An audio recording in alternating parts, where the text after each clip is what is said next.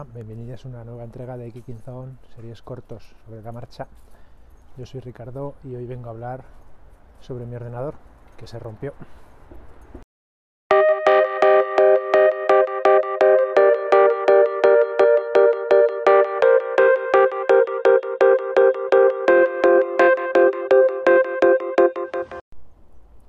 La semana pasada tuve un incidente con mi ordenador portátil y bueno, pues estaba trabajando con él, me levanté de la silla, estuve cinco minutos fuera y cuando vuelvo me encuentro una pantalla negra con un, con un icono de un, bueno, parecía una carpeta con una interrogación y una dirección web. Algo así como support.apple.com barra startup. Creo que era así. Y digo, ¿y esto? Eh, no responde absolutamente a nada. Y bueno, pues opté por apagarle. Eh, el, ordenador que tengo, que es el que uso normalmente, es un MacBook Pro del 2015. Y ya tiene su, sus añitos, yo lo compré en el año 2016. Y, y bueno, pues probé a arrancarle. Y primer problema, se pone el ventilador como un loco a toda velocidad y, la pantalla, si no recuerdo mal, era una pantalla negra. No, la pantalla habitual de la manzana, pero de ahí no pasa. Y el ventilador como loco. Nada, lo dejo ahí unos minutos, no hace absolutamente nada. Y lo apago. Bueno, pues ¿qué alternativas tenemos por si la gente está escuchando que, tenga Apple? Eh, los MacBook tienen los Intel, porque cada, cada ordenador es, es, distinto, ahora con, con, Apple Silicon es distinto. Los Intel tienen una combinación de teclas que te lleva a un modo de recuperación, que el, normal es comando R. Entonces enciendes el ordenador y dejas pulsado comando R hasta que aparece la, la manzana, o sea, lo tienes que hacer inmediatamente, y, y, creo que poco más, no sé si tienes que mantenerlo algo más, pero bueno, por lo menos hasta que veas que el ordenador te responde de alguna manera. Eh, claro, lo hago y entra en un modo en el que en función de lo que se encuentre el ordenador, pues hace cosas. Eh, y mi ordenador lo que hizo fue eh, decirme un momentito, tardó bastante, empezó a poner una barra y, y, tardó bastante. Cuando terminó me puso una pantalla diciéndome que detecta una wifi, que le ponga la clave, la wifi de mi casa. Y digo, wow, es que este ordenador no está detectando absolutamente nada, claro. Ahora ya sé qué es lo que le pasaba. Y, y, tiene mucho sentido el, el, funcionamiento que tenía el ordenador, que era que no detectaba el disco duro.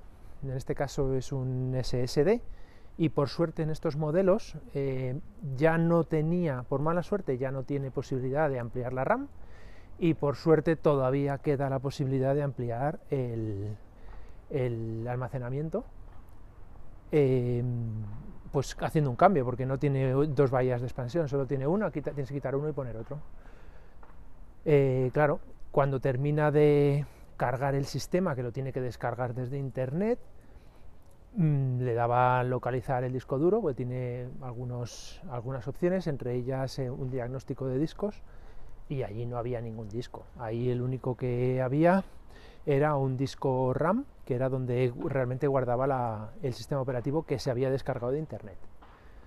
Bueno, pues hice varias pruebas, repitiendo pasos, y siempre llegaba a la al mismo resultado, que, que, que, estaba frito, algo, había, algo estaba frito. Claro, yo ya tenía seguro que, que no podía acceder al, al, disco SSD. La duda es si realmente era algo de la placa que le impedía trabajar con el SSD o era el propio SSD. Bueno, como ese ordenador tenía mucho tiempo, pero ha bajado muchísimo el precio de las SSDs.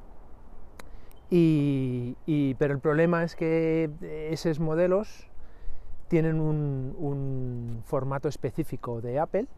Creo que entre el 2012 y el 2015, tanto en Mac eh, Minis, Macs, iMacs a secas y portátiles, MacBook Air, MacBook Pro, y bueno, pues tenían ese formato específico que les hace que sean un poquito más caros, pero bueno, pues al final dije, mira, ¿qué me encuentro?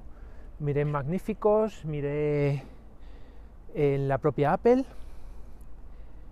y que, nada, me decía que tenía que llevarlo al taller, no me daba precio, y, y miré en Amazon y encontré un SSD, pues bueno, pues había varios formatos, unos me tardaban más o menos en venir, sobre 60 euros a 120 euros entre, creo que son 400, 256 gigas, 400, 500 y un tera. Y, luego pues miré en, Amazon, concretamente Amazon vende ella misma una unidad Mm, un SSD de la marca OWC, que es de un tera, y te lo, me lo entregaba al día siguiente. Y digo, bueno, vamos a ver, 120 euros, ¿me compensa o no me compensa? Un ordenador de, pues ya tiene 8 años, pero en mi poder solo tiene 7, un solo dueño, el ordenador por ahora me está yendo bien, mm, dentro de lo que cabe, y, el presupuesto yo miraba, miraba, miraba la cuenta corriente y digo, es que no me encaja comprar uno nuevo. Así que dije, mira, me lanzo y vamos a ver qué pasa. Y bueno, pues vamos a contar a ver qué, es lo que pasa.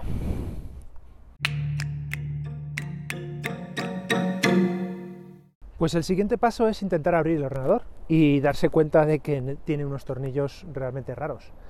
Eh, necesitan necesitas unos destornilladores mm, pentalube, son así como eh, orejitas, cinco orejitas, eh, no son eh, como estrellados o como los salen, sino redonditos, así que además del tamaño 5, pentalube P5. Bueno, los venden por, por internet y, dije, bueno, pues ya que me compro el disco, con Amazon, pues me lo voy a comprar con Amazon, algunos que me lleguen al día siguiente. Y dicho y hecho, me llegaron todos juntos y sin mucho problema. Son unos destornilladores chinos con una calidad bastante mediocre, pero la verdad eh, sujetan muy bien el, la punta es, bastante adecuada y aunque son muy malos, no había riesgo de que se, se girasen solos, locos o lo que sea, o rompiesen el, el tornillo que por cierto hay muchos, hay un 2, 4 y 4, 8, 10 tornillos, si no recuerdo mal, para quitar la tapa de atrás. Así que, eh, bueno, pues, pues ya está. Me llegaron al día siguiente porque necesitaba el ordenador, si no, pues hubiese sido un, pequeño problema porque lo, uso bastante. Pero bueno, si me hubiese llegado más tarde, pues tengo alternativas por ahí. y nada, cuando llegó, lo quité la tapa y le hice una foto. Mm, estaba con un poco de, polvo, la verdad. Eh, nunca lo había abierto, nunca.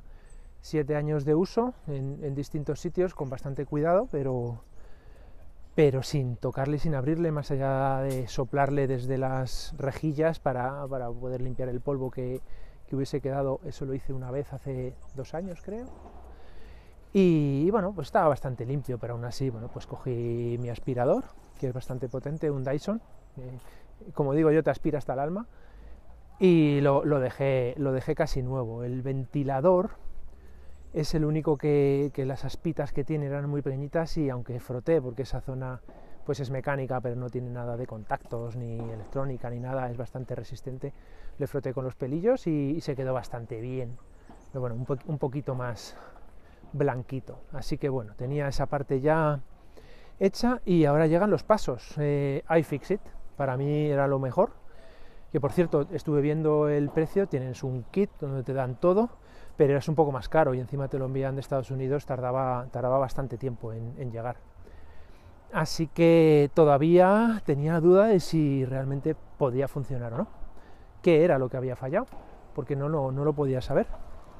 Entonces, bueno, pues en los pasos de iFixit te dice que primero quites el conector de batería porque lo que, no, lo que no se puede asegurar es que el ordenador esté alimentando partes de, la circuitería y que tú no lo sabes, entonces a lo mejor lo tocas con lo que sea y, y ahí ya sí que te cargas el ordenador. Así que nada, quitar el, la batería, vi que estaba inflada, mi batería ya está mal. Me lo dice el sistema de todas maneras, después de 7 años, pero bueno, pues seguiré con ella porque normalmente la uso enganchada a, la red. Y bueno, eso da para otro episodio, así que ya lo, ya lo hablaré en otro momento. Quito, el, conector de la batería y me, pongo a, me dispongo a quitar el, SSD. Solo tiene un pequeño tornillo o otro tipo de tornillo. Un Torx del tamaño 1.5, si no me falla la memoria. Bueno, de ese sí tenía, esos son más habituales. Quito el tornillito y, sale la plaquita. Es una plaquita negra muy, muy bien terminada, muy bien, muy bien ejecutada, con chips de Samsung. De hecho, yo creo que, está fabricada por Samsung. El que venía, mm, yo me compré el ordenador eh, base, así que 8 GB de RAM y 128 gigas de, memoria SSD. Y, bueno, pues la verdad es que no, vi nada. Está muy, está, muy bien ejecutada porque tiene como una especie de, de laca o algo así que cubre los contactos de todos los chips y bueno, pues le da un aspecto como muy protegido, muy limpio y, tal. Pero bueno, muy lo que sea, pero a los 7 años ya adelanto, spoiler, eh, está roto. está roto el SSD. Así que nada, pongo el nuevo. claro, el nuevo eh, es un Tera en vez de 128 gigas. La diferencia sería abismal si lo hago funcionar, pero, pero no está ejecutado igual. Eh, bueno, pues ahí ves los chips, ves los contactos, pero bueno, tiene una ejecución dentro de lo que cabe pues bastante buena. compruebo forma, el tamaño, los propios terminales, todo encaja, aunque a nivel de terminales había alguno más. Y bueno, pues a lo mejor pues, hay algún cambio de algún tipo, pero veo que encaja todo, lo pruebo, lo cierro, no me olvido de conectar la batería y, me pongo a probarlo.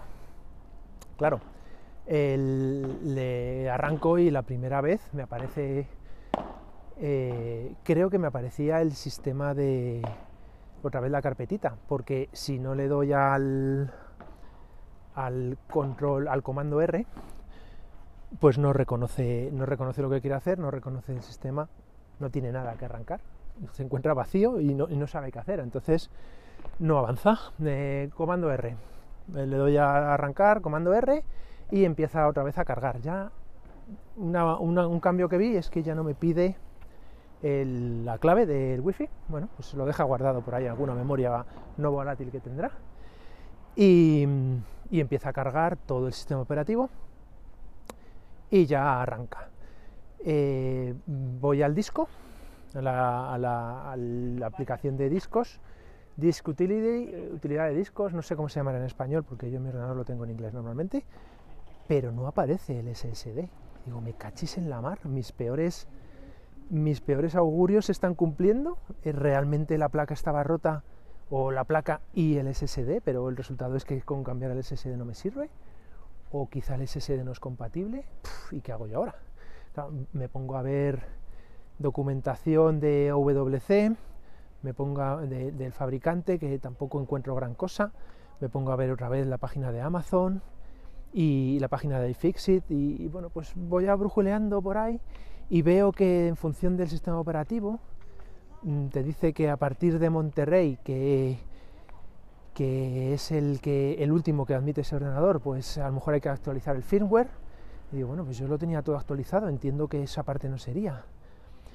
Pero, pero voy, a comprobar digo, es que me está cargando el capitán, me está cargando el sistema operativo original que venía con el ordenador. 2015 cuando se cuando se puso a la venta, en principios de 2015. Y, digo, a ver si va a ser esto. Y entonces me voy a la página de Apple y voy a ver todas las opciones que tiene de arranque. Eh, tiene varias opciones de arranque. Entonces, comando R te utiliza el sistema operativo que tenga para eh, irte a la utilidad de recuperación. Claro, como mi ordenador no tenía eh, ningún disco operativo, ni el roto ni el nuevo porque estaba vacío, pues directamente eh, hace cosas, entonces se va a internet. Segunda opción que tiene es opción comando R y con eso lo que hace es irse a descargar la última versión del sistema Mac OS disponible eh, para este dispositivo. En este caso, Monterrey. Y luego tiene otra tercera opción que es control, creo que es control o shift, ahora mismo tengo duda. Eh, control, creo que era control, control comando R, que te coge la versión original con la que salió, con la que se diseñó el, dispositivo, o sea, cuando salió en el 2015, pues ese sistema operativo. Y claro, digo, claro, como yo le doy comando R, él hace, como no tiene sistema para poder hacer nada, de, no, tiene la utilizada de, recuperación, dice, pues la saco de internet. Y supongo que por compatibilidad, en esas situaciones, eh, se va a la opción del sistema original el capitán del año 2015. Y yo interpreto que eh, pues en esa versión a lo mejor no era suficientemente compatible el software para eh, direccionar un tera de memoria de SSD. Porque pulsando la otra opción de, para que me descargue Monterrey, bueno, la descarga por internet se fue casi a 10 minutos, cuando el capitán estaba haciéndolo en 5 o 6 pero bueno, después de 10 minutos me descarga la utilidad de, recuperación de Monterrey y ahí sí, ya respiré tranquilo. Aparece el SSD y ya me permite instalarlo. Así que lección aprendida. Existen esas dos, tres modos de arrancar el, ordenador en modo recuperación.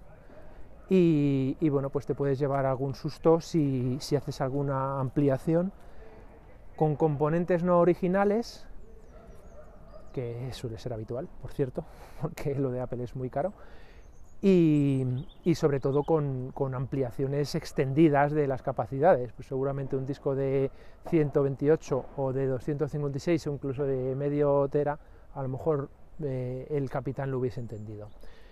Así que nada, el ordenador funciona, el disco duro lo reconoce y, y bueno, pues salvo dos veces que lo abrí más para volver a confirmar que el, SSD está roto, porque siempre que lo pongo hace lo mismo, así que lo doy por, lo doy por muerto. Y, el, SSD que tengo ahora pues es un tera de memoria y me sobra, me sobra capacidad de almacenamiento por todos los lados. Y, y bueno, pues creo que, creo que ya está. Ya ya está la, aventura y bueno, pues lo pude reparar en un día, aunque bueno, pues eh, luego instalar todo el sistema, pues lleva un poquito más, porque al final la información eh, se pierde toda. Y con eso enlazo con el, tema de backups y salvaguarda de datos. Eh, una de las cosas que tienen los sistemas operativos de ahora, porque no es exclusivo de, de MacOS, es que bueno, tienen utilidades de, de backup. Yo no hice un backup, pero sí he tirado de el, disco duro de iCloud y de toda la configuración de, interna de claves y de, y de, otras, de, otras características que tiene, por ejemplo, todas las cuentas de, iCloud, para, de iCloud para el correo y tal, pues se me van manteniendo, pero he preferido no hacer una, un, utilizar una copia de backup que también tenía en casa porque me apetecía ya poner ordenador desde cero y bueno, pues yo creo que me va bastante fluido. Así que nada, esto es un poco la aventura de hoy que os vengo a contar y esta vez ha salido bien. yo espero que el ordenador dure, aunque cualquier día me puedo encontrar que la batería dice plof o que el propio ordenador ya después de 8 o 9 años dice hasta aquí hemos llegado. Así que nada. Pues esto, esto es. Aquí os dejo. Chao, chao.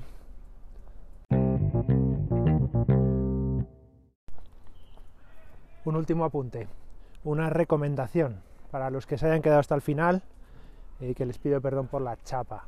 Pero bueno, la recomendación es la siguiente. Cuando se vaya a tocar cualquier componente electrónico y contra más electrónico y puntero y moderno sea y de alta tecnología sea, más sentido tiene, es muy aconsejable descargarse la electricidad estática que podamos tener, ese chispazo que notamos cuando tocas algo o cuando tocas a alguien, que es completamente inocuo para nosotros, pero en un componente electrónico de estas características puede ser mortal, mortal para el componente, no para nosotros.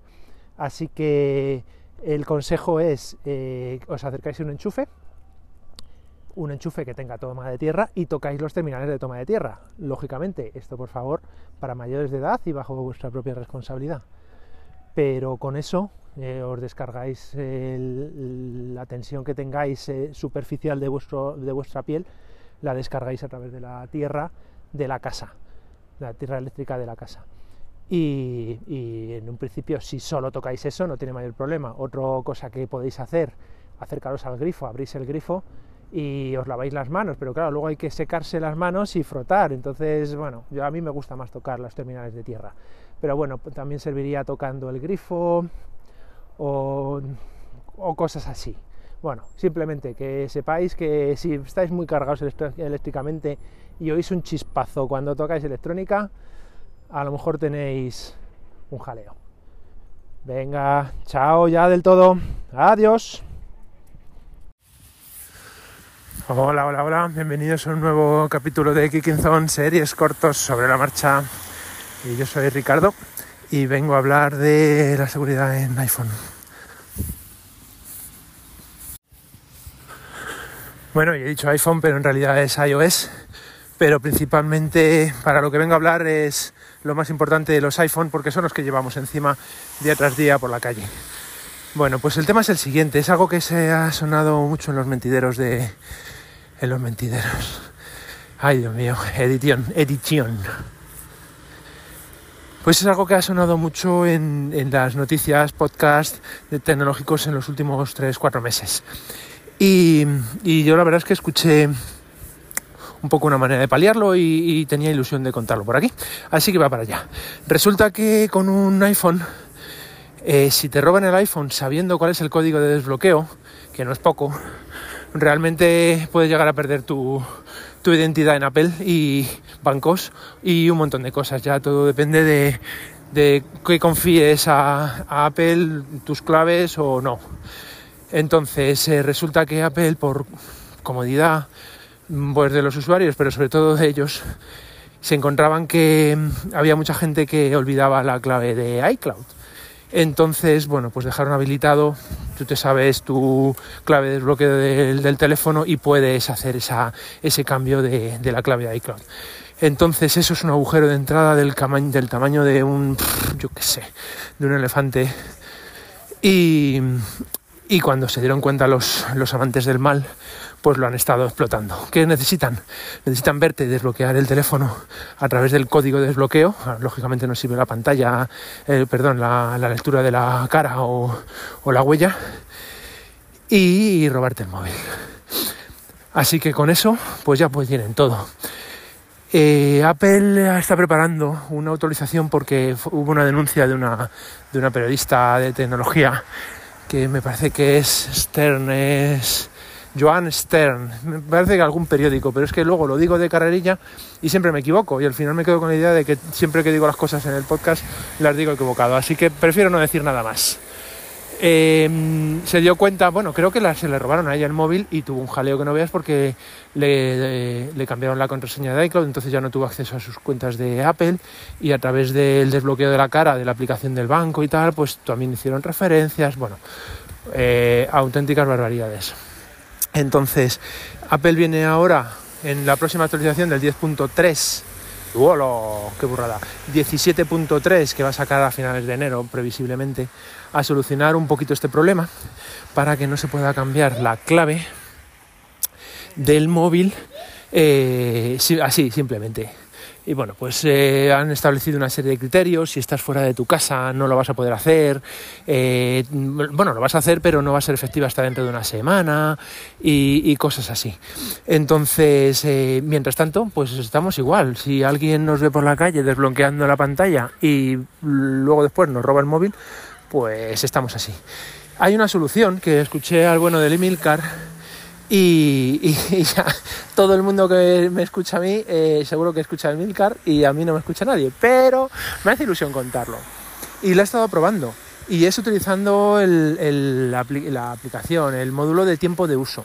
Podemos, eh, podemos eh, gestionar el tiempo de uso de nuestro propio dispositivo de la misma manera de la que se puede hacer con la de otros dispositivos asociados a, a familiares nuestros, eh, menores de edad y tal. Entonces, si entramos en la configuración de tiempo de uso y nos vamos al apartado, uno de los últimos que pone restricciones y prohibiciones o algo así, eh, también dentro de esa pantalla, uno de los últimos, está el poder eh, modificar la configuración de, mm, de las cuentas y la clave. Entonces, bueno, yo es el problema, lo tengo en inglés. Voy a ver cómo se llama exactamente. Pipi, aquí en tiempo real. Entramos en tiempo de uso, nos vamos a contenido, privacidad y restricciones y nos vamos en la última parte, permitir cambios. Cambio de códigos y cambio en las cuentas, eh, en, las, en las cuentas. Cambios en las cuentas. Entonces, son las dos, las dos primeras opciones de la última opción de, de seguridad de eh, permitir cambios, ¿vale? Entonces, la primera, que es permitir cambio de clave, es eh, si te deja cambiar la clave o no. Y cuando lo activas ya no te deja cambiar la clave. Así que si alguien te roba el teléfono, lo primero que va a hacer es cambiar la clave para que tú no puedas hacer nada, no puedas hablar con Apple o lo que sea, o ir desde otro dispositivo o cualquier cosa de esas. Entonces te cambia la clave y ya directamente eh, pues ya tienes el lío. Como él no va a poder hacerlo porque no se lo has permitido, pues entonces eh, tú vas a tener el control. Él también, pero tú también, y en algún momento se lo puedes cortar. ¿Vale? Esa es la primera. Y la segunda opción es eh, permitir cambios en la cuenta, lo que no te deja es entrar en iCloud directamente desde el móvil.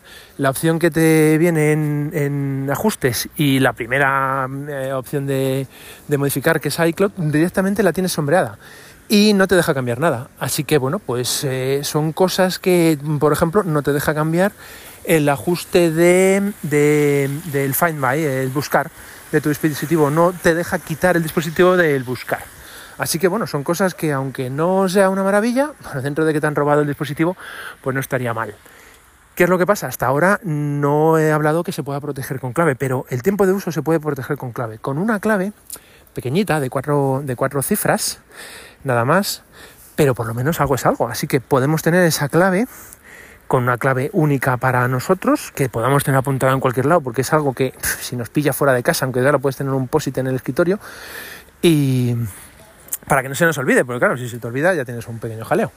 Eh, y podemos proteger estas dos cosas con una segunda clave de segundo factor de autentificación, que bueno, que es un apañito pero yo creo que está bien, bien tenerlo en cuenta. Ojito de acordarse de esa clave para que luego no se nos olvide, porque si te olvidas, pues, pues ya estás con jaleo. Seguramente tienes que estar hablando con Apple, a lo mejor te dice que deje el teléfono, cualquier cosa de esas, y, bueno, pues es, son fricciones. Pero al final la lucha contra el mal son problemas del primer mundo. Fricciones a la hora de usar, que tienes que acordarte, que tienes que tener cuidado en y todo pues por, porque pagan justos por pecadores. Los pecadores son los que roban y los justos son los que tienen que buscarse las mañas para que cuando le roben no, no puedan robarle mucho. Así que esto es el consejo de hoy y, lo llevaba en mente y ya me lo quito de encima porque ya noto la presión del no grabar y, y me siento mal. Así que nada, primero mío del año, un saludo a todos, un